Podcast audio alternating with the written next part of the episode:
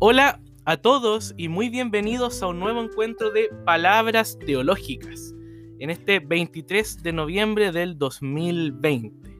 Soy Juan Pablo Espinosa Arce y para mí es un gusto poder volver a acompañarles con estas reflexiones que mm, han ido formando esta comunidad de pensamiento, esta comunidad de búsqueda que hemos llamado Palabras Teológicas. Quisiera dedicar este podcast a mis papás, a Mónica y Patricio, quienes hace 30 años abrazaron la vida de este hijo. Y también quisiera agradecer a Dios por aquellos que permitieron que mis papás pudieran decir sí a la vida. Quiero agradecer a Efraín y Leontina y también quisiera agradecer a Luis y Margarita, mis abuelos, paternos y maternos. Gracias a Dios por esa vida que hace 30 años Él fue sembrando y que sin duda ha sido un verdadero regalo de Dios. A mis papás, a mis abuelos y al buen Dios son las gracias al comienzo de este podcast. Estamos llegando hacia el final de este año. Un año desafiante, intenso, complejo, pero con una profunda lógica de la esperanza, incluso de promesa. La iglesia, en su pedagogía, en la pedagogía de la liturgia, en lo que se llama la mistagogía, también va acompañando la esperanza y la promesa. El tiempo del adviento que comenzaremos en pocos días marca una profunda gramática y vivencia de la esperanza, al igual que una gramática de la promesa. Por ello, en el podcast de esta semana, reflexionaremos en cómo la esperanza y la promesa son el otro nombre de Dios. Resulta llamativo, queridos amigos, comprobar cómo la esperanza y la importancia de la promesa son elementos profundamente importantes en la vida misma. Dios es el Dios de la promesa y el Dios que da sentido a la esperanza. Es más, creo que Dios es la promesa y la esperanza. Por ello, la esperanza y la promesa como el otro nombre de Dios. El tema del nombre de Dios tiene que ver con lo místico, con la espiritualidad, con el lenguaje que utilizamos para hablar de la realidad divina.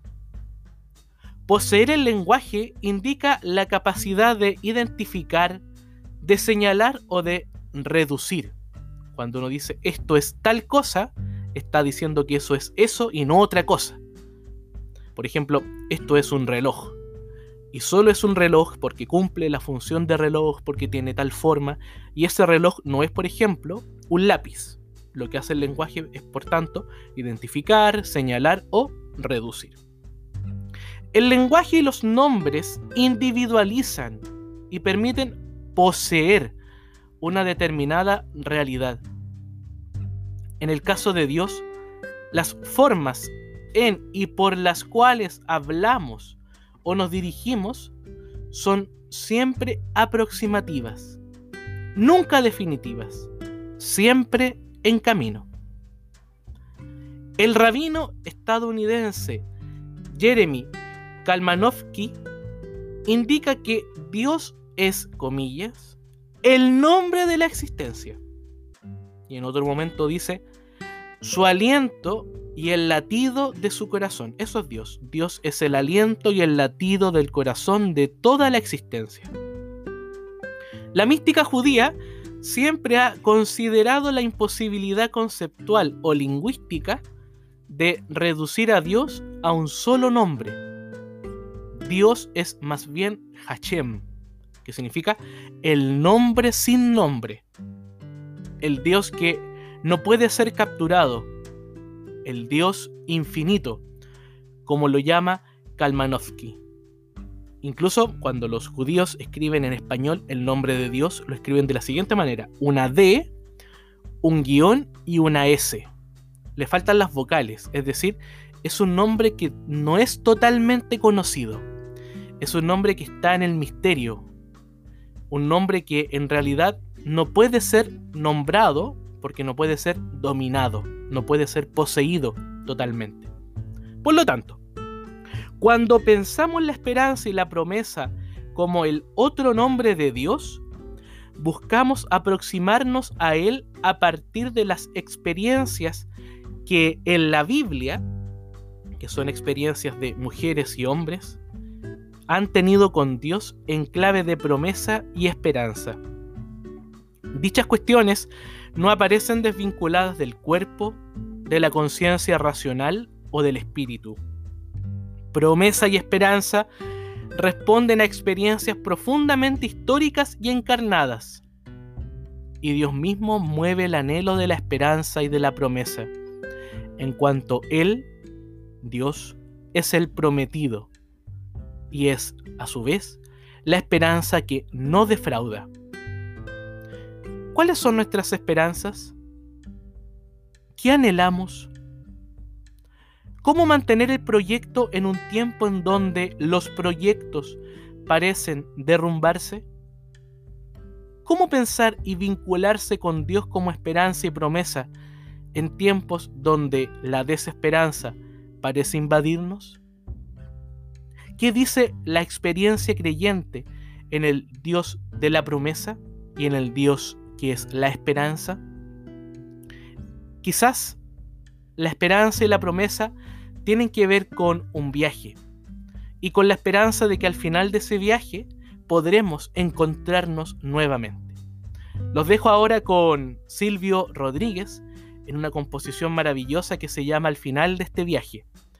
Composición de 1978 en un álbum del mismo nombre, Al final de este viaje.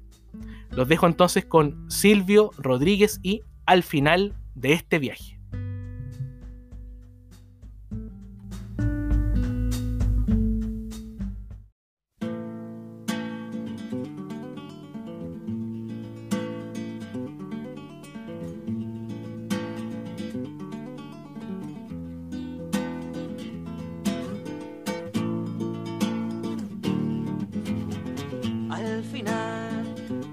Viaje en la vida quedarán nuestros cuerpos hinchados de ir a la muerte, al odio, al borde del mar. Al final de este viaje en la vida quedará nuestro rastro invitando a vivir. Por lo menos por eso es que estoy aquí. Somos prehistoria que tendrá el futuro somos los anales remotos del hombre, estos años son el pasado del cielo. Estos años son cierta agilidad con que el sol te dibuja. En el porvenir son la verdad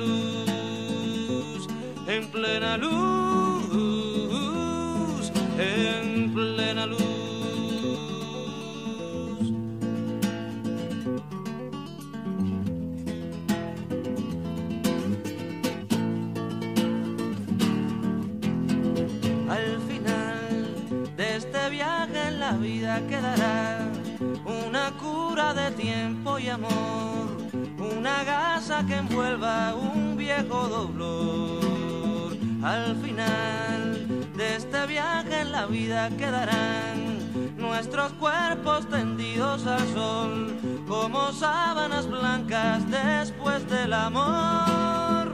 Al final del viaje está el horizonte, al final del viaje partiremos de nuevo, al final del viaje comienza un camino, otro buen camino, que seguir descalzos contando la arena.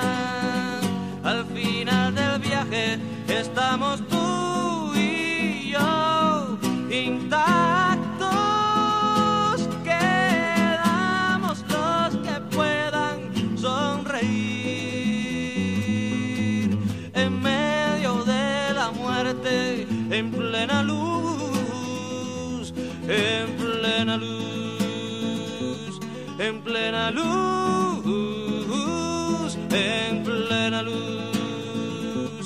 en plena luz, en plena luz, en plena luz, en plena luz, en plena luz,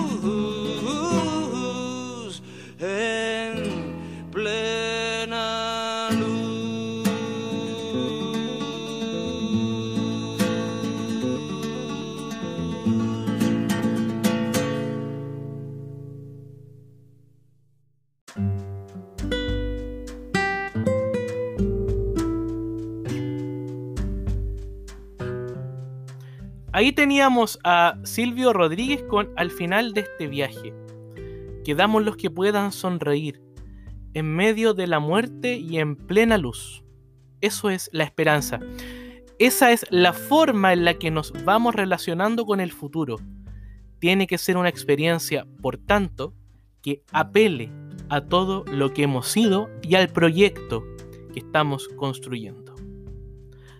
Andrea Kohler nos dice que la esperanza es aquello que moviliza a la vida. Tiene que ver con el viaje, con la condición peregrina y de proceso de la vida misma y de la misma fe. Como viaje, riesgo y aventura, como dice Antonio Ventué. Pienso que en tiempos de falta de proyecto o en tiempos donde la esperanza aparece como más crítica, mantener la espiritualidad, la relación preñada de esperanza con esta lógica de la promesa es un acto de profunda humanidad y de resistencia. ¿Qué resistencia nos provee la esperanza y la promesa? Tiene que ver con la experiencia de dar vida, de ofrecer de lo mío para otros. Pedro Pablo Achondo nos canta poéticamente, Pronto viajaré a las estrellas, nadie me cree, me adentraré en tu corazón abierto, el que me has abierto, para descubrir ahí una luz infinitamente más hermosa y brillante que la estrella de Belén. La esperanza y la promesa de Dios, en Dios y con Dios, es el grito de justicia que nos dice, tú no morirás. Por ello, la promesa y la esperanza están profundamente vinculadas al reconocimiento. Dios, en estas políticas del reconocimiento, en estas formas de entender que somos sujetos de interpelaciones, sujetos del diálogo, sujetos de la apertura amorosa, es aquella fuerza que es capaz de suscitar vida en la muerte. Pienso que mm, ese es el carácter también de el adviento permanente de Dios. De hecho, la palabra adviento significa adventus, el que viene, el que viene a nuestro encuentro. Cuando Dios viene a nuestro encuentro, la vida se despierta. Cuando Dios viene a nuestro encuentro, es capaz de, como dice el profeta Isaías, hacer germinar el desierto. No por nada, la forma en la que Dios se hace presente en la historia humana es en la figura de un recién nacido. Esa es la lógica de la esperanza y de la promesa. Incluso filósofas como Hannah Arendt acuñan un concepto que es la natalidad y que dicen que es el concepto más importante al momento de pensar un proyecto político, porque tiene que ver con, la, con el surgimiento de algo nuevo, con la capacidad de creación. Dios, cuando viene a nuestro encuentro en la figura del niño recién nacido, nos habla de esta experiencia de la promesa y de la esperanza. Para Paul Riquet, la promesa tiene la particularidad de unir pasado, presente y futuro. Está en razón de lo que él llama una historia de vida y también está vinculada con el tiempo en el que somos. Dios, la esperanza y la promesa, el vínculo con los demás, el vínculo con el entorno, el vínculo con nuestra vida interior y Dios en cada uno de esos vínculos. Hemos de aprender a discernir el tiempo y reconocer en él la vida que siempre surge novedosa. Una vida abierta al futuro y una vida deseosa de sentido. Soy Juan Pablo Espinosa Arce y para mí ha sido un gusto poder acompañarles en estas nuevas palabras teológicas. Les deseo a todos una muy buena semana. Cuídense. Chao, chao.